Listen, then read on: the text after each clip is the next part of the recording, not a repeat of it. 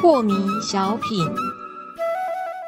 张讲师您好，有一位听众朋友，他想请教讲师，他说啊，怎么样的情况是不适宜做站桩的，或者是什么样的人是不合做站桩？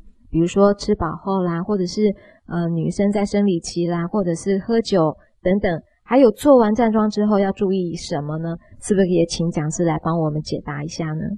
呃，是的，这个站桩啊。每一个人都可以循序渐进啊。当然，任何再好的事情啊，如果你做过了头，也都会有伤害嘛。是啊，比如说你慢跑很好，可是你一下给他跑五十公里，那还得了吗？不是累垮了吗？对不对？那站桩也是一样，它再怎么好，但是呢，你不要说在体能不足以负荷的时候啊，精气神不足以负荷，然后你一下子好强啊，结果一站站了三个小时，连膝盖都站歪了，对不对啊？那么，如果我们根据自己的体能慢慢循序渐进的话，啊，实在是有百利无一害的一种运动啊。是。那这个吃饱饭当然不适合站桩这种比较激烈性的一种方式，啊，像吃完饭也不适合立即去洗热水澡啊，对不对？这个时候能量应该要来消化，结果你把能量又拿去运动啊。这个呢，并不太适合。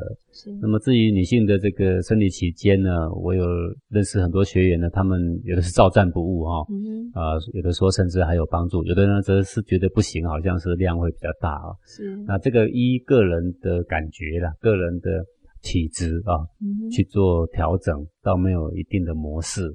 是的。那么站完桩之后，因为流很多汗呢，在站桩的过程就不要直吹风了。如果像夏天在户外。那么这个风不让人觉得会有冷，对不对？这还可以的啦。那如果在室内流着汗，然后你为了怕流汗，电风扇又猛吹，那就失去了排汗的效果啦。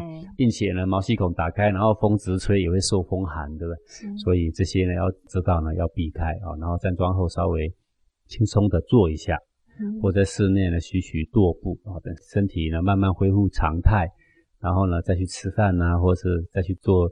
这个别的活动呢，这样是比较适合的。